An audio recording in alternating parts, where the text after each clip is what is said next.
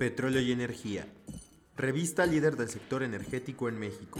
Presenta Piani Podcast. La voz del sector.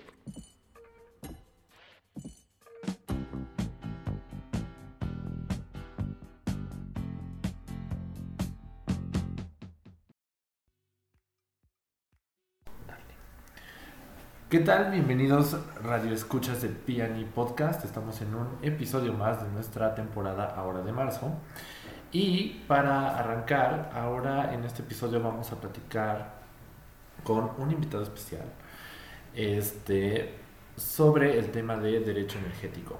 Eh, hoy en la alineación de corriente, digamos así, está un servidor Raúl Cedeño.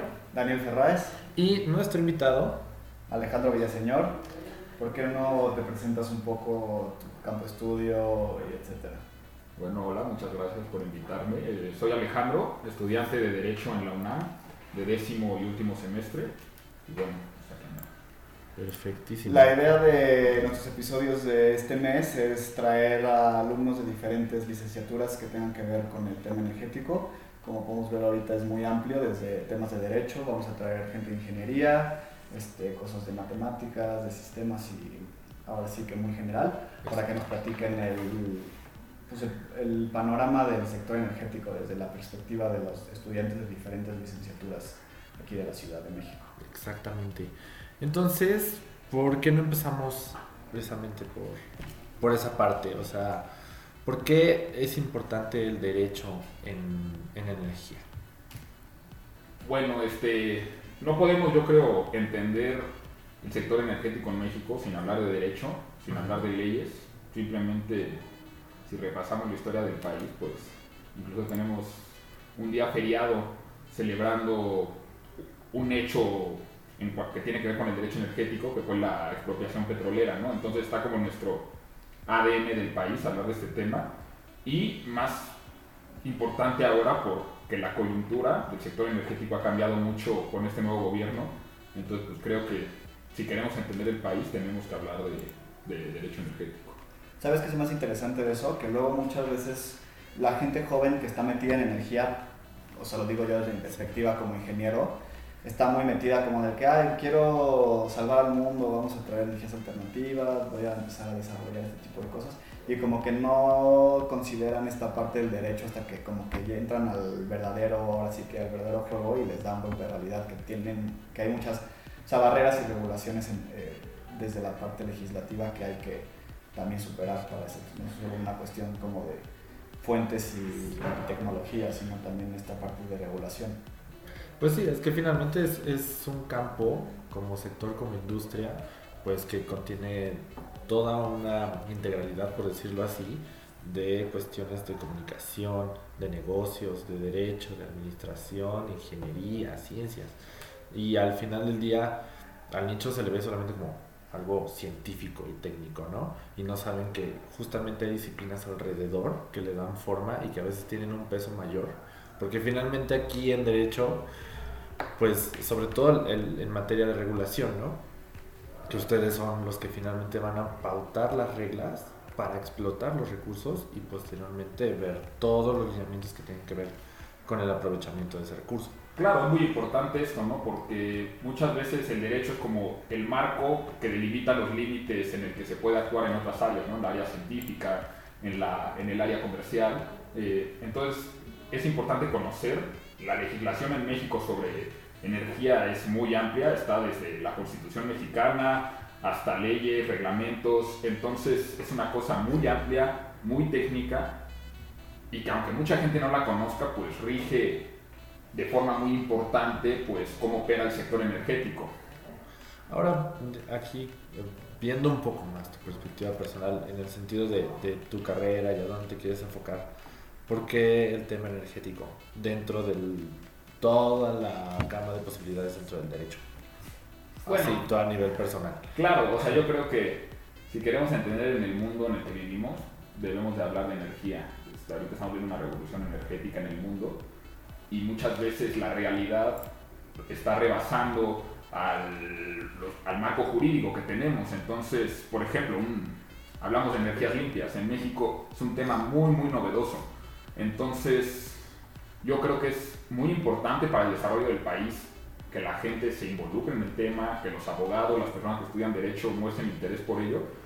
Creo que están habiendo campos de trabajo muy importantes y además creo que se puede abordar el tema desde distintas trincheras, ¿no? O sea, hoy en día si hablamos, por decir algo, de medio ambiente y la gente que estudia derecho para defender al planeta Tierra, tienen que saber de derecho energético y de cómo, cómo hay un sector que en México incipiente, pero que está creciendo muy rápidamente, que es el sector de energías renovables, pues cómo se va a regular eso, cómo a través de la ley se van a dar incentivos para que se desarrolle más la energía renovable a la energía fósil, que es la que llevamos explotando pues, en los últimos 100 años.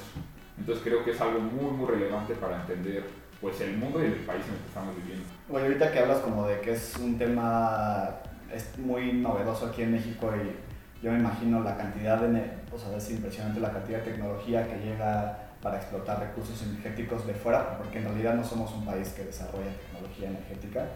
Este, ¿Cómo le hace México, o sea, desde el punto de vista como legislativo, cómo, cómo le hace un país para empezar a regular tecnologías que no se desarrollan en su país y están viniendo de fuera? Bueno, yo creo que es el tema, ¿no? Cómo regulamos algo que ni siquiera conocemos bien. Yo creo que justamente ahí está la parte, la parte interesante.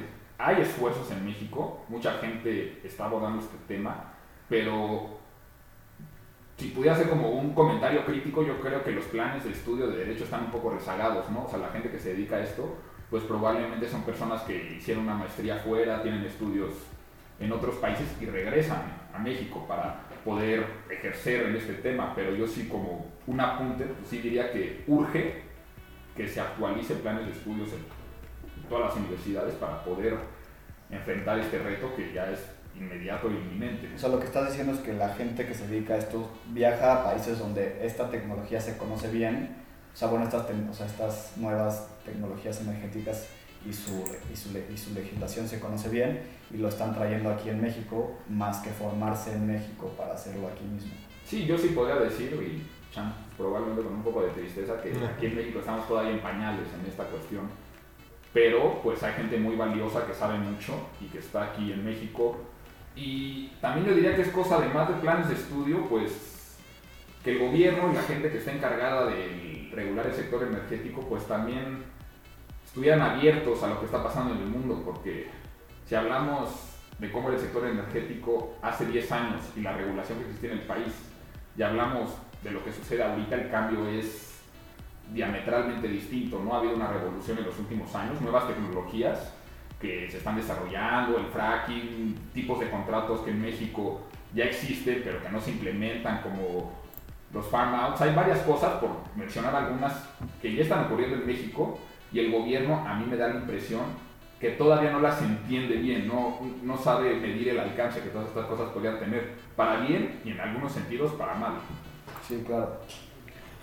Ahora, en, este sentido, y también tú que justamente estás en, esa formación y que hablabas de los planes de estudio, ¿qué oportunidades ves justamente en ese sentido? Bueno, es un tema interesante porque, por lo menos por mi experiencia, gente de mi edad que le interesa el tema, podría decir que están como en dos lados de, de la línea. Unos más enfocados en la cuestión ambiental, de defender ecosistemas que están amenazados por tecnologías contaminantes como el fracking, por ejemplo, y del otro lado de la línea hay gente que más bien quiere trabajar para la industria energética. Ahora, la industria energética entendamos que es algo muy amplio. No es lo mismo trabajar en una con mineros carboneros que trabajar en una cuestión de energías renovables. Entonces, pero yo sí diría que está como estas dos partes, ¿no? La parte que está más como defendiendo el ecosistema, defendiendo la tierra y la gente que está en la parte de negocio, que es muy amplio, ¿no? Los campos de trabajo, pero yo diría que son las principales áreas que existen. Claro, yo, yo también veo eso mucho en nuestra generación, o sea, de, de, estudiantes y de personas que se están formando ahorita. También igual yo que estudié ingeniería, la mitad es también muy así evidente. La mitad están metidos como por el negocio y la otra mitad están metidos como por la vocación de, de hacer algo para, y, y, específicamente como para la parte medioambiental, que es como muy atractiva ahorita. Sí, pues finalmente entras, digo, finalmente cuando uno es joven, ¿verdad? este, tiene ciertos ideales, principios que pues al final del día son los que tú quieres reflejar en tu campo de trabajo.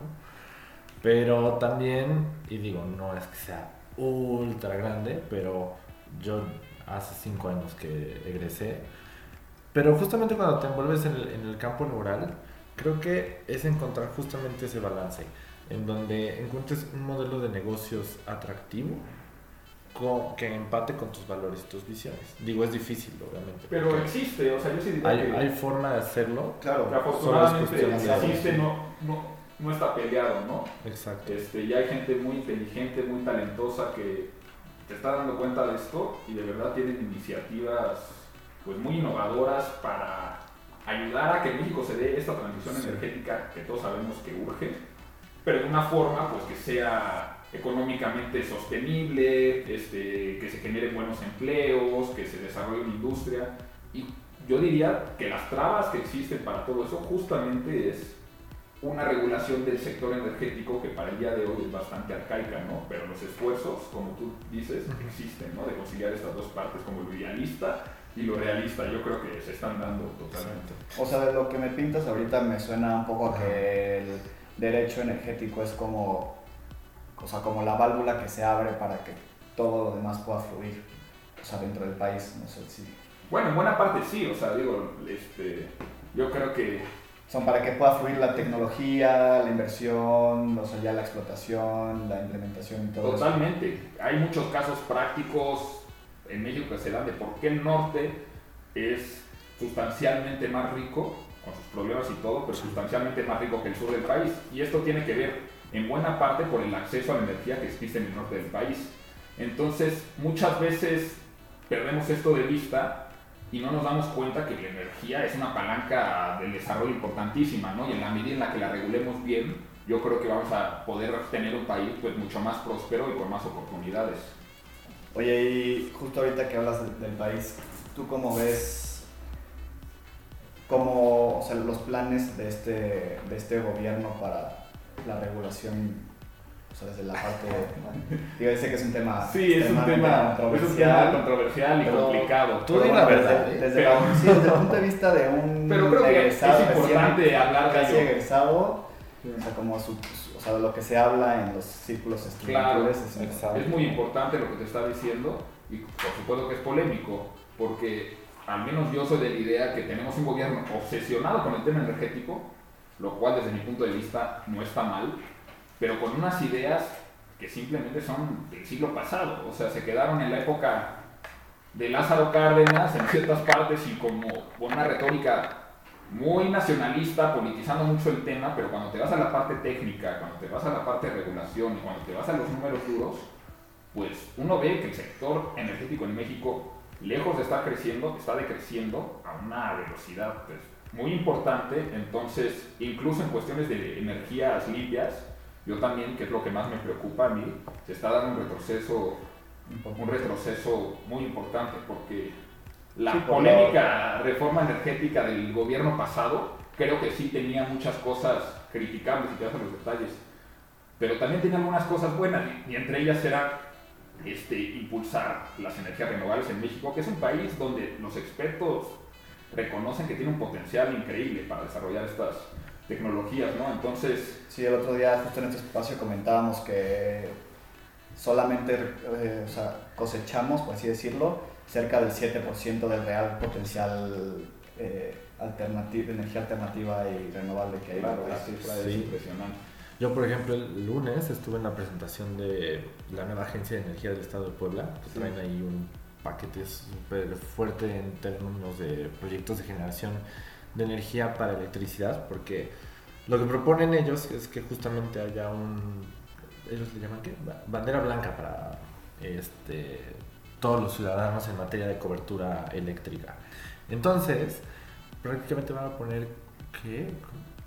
dieron ahí una cifra de 1.4 millones de hectáreas dedicadas a temas de sustentabilidad. O sea, es, es enorme. Y solamente estamos hablando de un estado.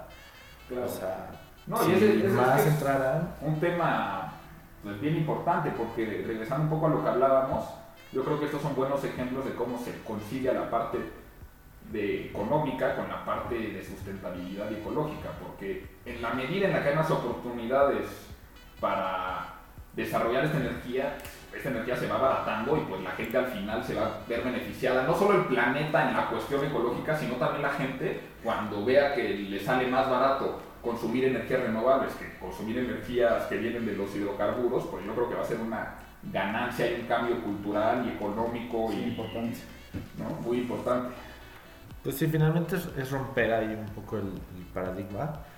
Y justamente en, en, este tema también tocabas el punto de que estamos rezagados en materia de derecho energético y nosotros tenemos mucho contacto precisamente con la Asociación Mexicana de Derecho Energético, que también su creación fue prácticamente 2012, estamos hablando de 8 años de creación.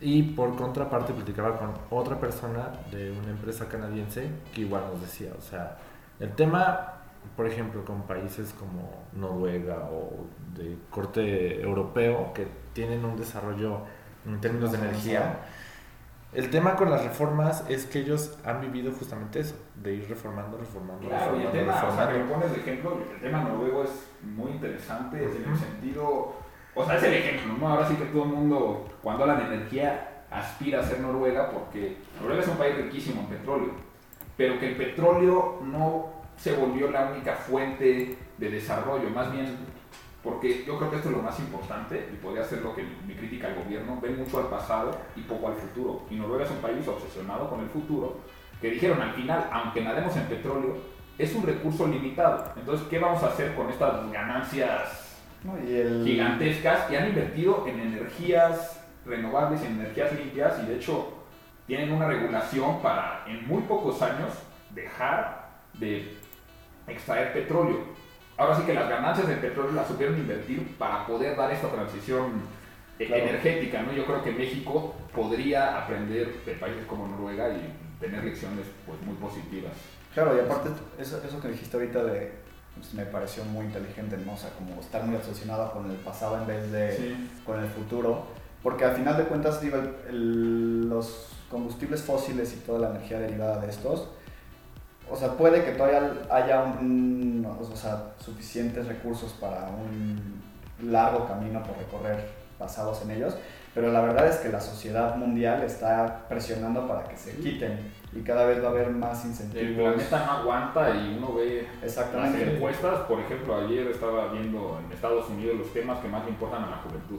El primero es cambio climático, claro. porque yo puedo entender que la gente mayor pues dice, bueno, ya no, o sea, nos tocó vivir muchos años, pero la gente joven que tiene un futuro por delante, suena cruel, pero creo que es importante decirlo, están muy preocupadas, o sea, porque dicen, es que yo planeo tener hijos, yo quiero también vivir mucho tiempo, respirar aire limpio, y es algo que, pues de verdad está muy, muy en riesgo. Entonces, desde la parte del derecho, si no abordamos... Oye, yo tengo aquí una duda, o sea, yo que no estoy tan metido, pues, más bien nada metido en la parte de derecho, ¿cómo, o sea, cuál es la relación como entre el tema político y el tema de, de, de derecho? O sea, y en México, ¿cómo funciona eso? No sé si sea algo muy técnico, pero, o sea, ¿hasta qué punto, o sea, no sé qué me podrías decir tú de cómo se relacionan estas dos partes de política y derecho? Yo diría que en México demasiado, para mal. Está muy ideologizado el tema de energía, entonces muchas veces se legisla y las leyes que se hacen se hacen pensando más en la cuestión política y muy ideológica que en la cuestión técnica, ecológica, económica. ¿no? O sea, yo sí creo que, y no solo este gobierno, Muchos gobiernos en la historia de ese país han estado obsesionados con el tema energético porque es casi un mito, ¿no? Como un mito fundacional de ese país. Entonces, yo sí creo, por supuesto que haya que aprender de las lecciones del pasado, pero si no vemos hacia el futuro, insisto muchísimo en esto, pues vamos a tener un marco regulatorio muy arcaico, que no sea atractivo para desarrollar energías renovables, para traer inversión, para que pueda haber acceso a energía de una forma no cara en el sureste de México que urge que se desarrolle. Entonces, hay que quitarnos muchos tabús. Yo creo que es algo muy urgente. O sea, tú me, o sea, lo que estás diciendo es que, bueno, lo que te entiendo es que está como más basado como en el, como en el color político, como en el sentido político, más que como en los hechos. Por supuesto, justamente. Frutos de la realidad del país. Es lo que digo y creo que es como importante aprender eso, porque Uf. Ahora, fin- finalmente, para ir redondeando la conversación, ahora, tú que lo estás viendo a primera mano y demás, ¿qué ves en la evolución para el derecho energético? O sea, de aquí a que tú egreses, te lo Bueno, pongo como ejemplo. en unos meses. Egresas en unos meses, ¿no? Sí, sí. Pero pone tú, o sea, igual yendo hacia mi ejemplo, cinco años después, yo ya lo que veo es un programa completamente diferente en términos de comunicación. O sea, cuando yo estuve, tema de redes, página web, posicionamiento totalmente en línea, o sea, era un, era un proceso que se estaba platicando, pero todavía seguía como ahí, como dices, justamente, de una forma arcaica. El día de hoy, o sea, estamos hablando ya de gente que es más como comunicólogo, ya te están obligando en cierta forma que te metas a temas de programación, megadata.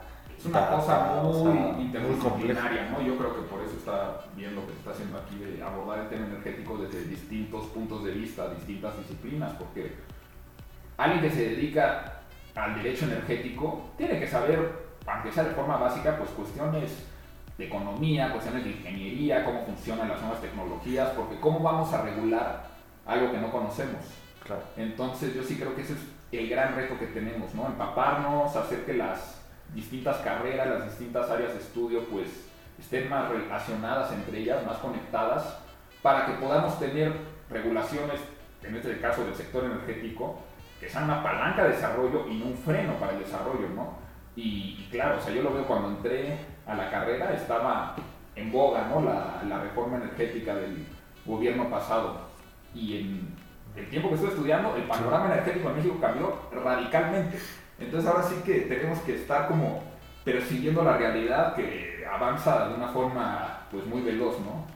Oye, y tú que estás ahí, bueno, todavía metido en el ambiente estudiantil, ¿cómo es el interés en este tema de, tus- de la gente que estudia tu carrera?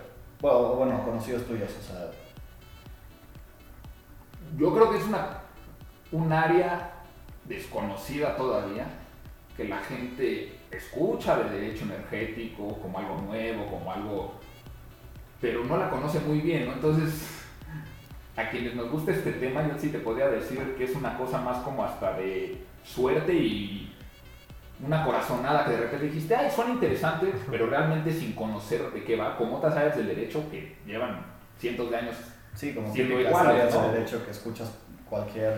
Y uno se va empapando y un poco por su cuenta, pues yo creo que en las universidades al final sí hay gente que le interesa el tema, pero creo que es una cosa que al menos en México, y no solo hablo de la universidad en la que yo estoy, he hablado con gente que estudia en otros lugares, que es una cosa como que sí requiere mucha vocación porque todavía no está tan institucionalizado en los planes de estudio, en las oportunidades que hay, pero ahora yo creo que es una gran inversión, pensando por lo menos desde la parte, desde la parte laboral, hay, es el futuro, ¿no? Y se están creando muchísimos trabajos, ya debe mucha y buenos demanda trabajos, ya hay mucha demanda y poca gente capacitada en esta área, entonces yo sí creo que a quienes nos escuchen no, no lo descarten, ¿no? Dedicarse a la cuestión de derecho energético, que además tiene mil aristas, ¿no? O sea, yo creo que puedes encontrar algo que te interese. Pues mira, qué interesante ese análisis porque yo que estudié ingeniería, de los 100 que so- éramos, 80 están ahí por temas, bueno, no, 70, 60 están por temas energéticos, o sea, es de las cosas como más... Claro.